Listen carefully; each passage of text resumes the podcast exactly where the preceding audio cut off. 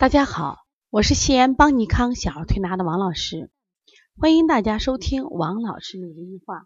王老师每日一话是西安邦尼康小儿推拿咨询有限公司自二零一六年一月一日向全社会开放的一档公益的育儿栏目。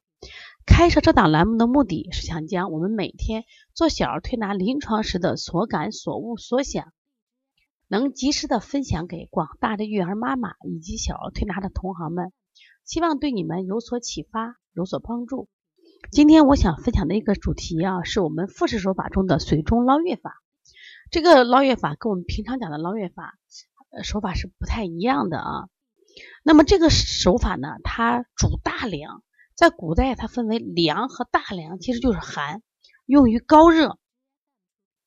它的操作手领呢，是将儿的手掌向上，医生啊就施术的用左手拿住。右手滴滴凉水于内劳宫，然后用右手四指扇七下，扇像扇子一样，一二三四五六七，然后再滴一个水在哪儿呢？总筋就是我们的总经穴，包括天河，天河是个线形穴，滴后，然后再吹四五口，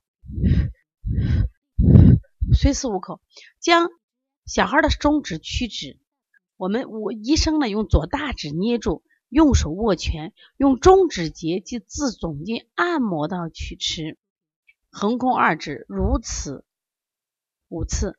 在关提就三关这个位置提，量行背上，背呢脊背脊柱上，往腹踢，量入心肌，切勿轻用。那这个穴位这个手法呢，我想给大家讲一下我们临床中的感受。如果我们不加水和加水完全是不一样的。就是不加水它也凉，能感觉到凉。但是加了水啊，我就浑身那种那种感觉。所以当时我们小孩有发烧的，我们临床给他做，也在不断的询问他，他有什么感受，什么感受。那么感受也是刚开始高热的时候，你给他做的时候，他觉得啊很舒服，然后他觉得哎呀凉，哎烧就下来了。我今天想分享一个，当时我们那个琪琪扁桃体会脓发烧，因为他烧了三十九度三，烧很高很高的时候。原来我们用的推伤方法就像下推脊柱呀，嗯，因为这个小孩没有积食，他他有内热，那我们会用这个啊清天河水呀下推脊柱。那么这次呢，那我们就直接用的什么呀？水中捞月法。本来它是一套手法，刚才讲的是一套手法，后来我们把一套手法做了三遍，两个人分别两个手做，做完以后，这个小孩的体温就大概就十几分钟以后。逐渐的就下来了，下来以后呢，这妈妈就挺开心的，因为她扁桃体已经会脓了。然后呢，我当时也不太不太放心啊，我就说你家长是这样，我说你马上去给他推个背，因为下推脊柱也是非常好的泄热方法，因为这是高热湿热症。然后呢，第二天早上他妈没来呀，我说是不是昨天晚上又烧起来了？然后呢，这个家长去医院了，哎，这是正想着这个话来了，琪琪来了是吧？没有，昨晚就没烧。呀，我就觉得好奇怪啊，王老师，你用的什么手法？说一般的扁桃体发烧，我们平常啊都要烧四五天呢，扁桃体那个两个那个扁桃体都会脓那么多了，但这次一次就下来了。哎，这个穴位你看多好，多了不起。所以说呢，后来我们就呃根据最近的一些临床，我们就总结，你像这个。水中捞月，如果直接用啊，就一上手就用的时候，什么时候用？当高热持续不退，全身烫，身上也不出汗，四肢是热的啊，一定就是四肢是热的。那这个时候，我们直接用法怎么怎么就配合它用？水中捞月放了第一组，一般做三遍，然后配合的清肺平肝三百次，清大小肠三百次，补脾经三百次，补肾阴二百次。这个什么意思？就是它因为高热，它伤阴呀，所以说我们。补一些脾，脾为气血之化之源嘛，补肾阴给补肾，补肾阴补一身之阴，基本上就是一次到两次，只要你做到位，一定要做到位啊。那对于这种高热持续不退，躯干它四肢凉，虽然汗也不容易出，但这种发烧呢，那你要记住，先期要干嘛？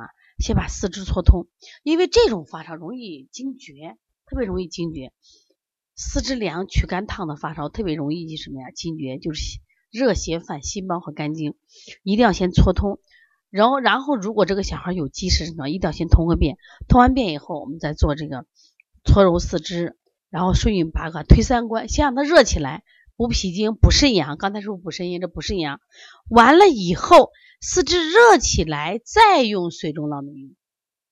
两个方法是不一样的啊，一定要搞清楚。所以说，水中捞月呢，在复式手法里头，它主要是用于退高热、持续不退的。你像我们去年都经历了全国流感，如果它符合这种情况，就完全可以用嘛。你想这个，其实发烧，我个人的见见解，我一般也不是说为退烧而退烧，都讲这个顺势而为。就是你看这个孩子现在是什么原因引起来的？是缺水，我们补水啊；腹胀，我们要理气；受寒，我们要祛寒。但是关键是啥？这个烧啊，对孩子体能是一个非常大的消耗。所以说，如果在我们在去掉外邪的时候，如果能帮助他退烧，我觉得也是个非常好的事情。所以最近我们复式手法啊，我们在本月的二十八号有一个复式手法的公益第二期的公益培训，我们的名额二十个，所以说你还没有报名的话，赶紧和班小编联系，他的微信联系微信是幺八零九二五四八八九零，打电话是零二九八八二五九三六。另外呢，我们今年六月三号在长沙举行的全国巡讲，我们这次也把复式手法加上。我们专门带了两个手法特别好的推拿师来给大家讲复式手教复式手法，所以说你们一定要抓住这次机会。另外，如果平常想学习邦尼康即将在六月二十七号开设的二十五种咳嗽的四合一疗法，这个咳嗽课呀，值得你学，是因为什么原因呢？因为我们不管中西西医的咳嗽类型，中医的咳嗽类型，包括一些我们日常常见的，比如说早晚咳，白天不咳，或者白天咳晚上不咳，或者白天不咳就后半夜咳。等等，这种我们能想到的、能总结出的类型都总结出来了，总有一款适合你，一定要学习。特别是对于我们邦尼康的学员，就曾经报了邦尼康课程的学员，比如说你舌诊班或者讲师班，或者是我们基础班还有开店班等的学员，我们都是半价。那你也可同时咨询咨询一下包小编。另外，想有些问题来咨询王老师的话，请加我的微信幺五七七幺九幺六四四七。好，谢谢大家。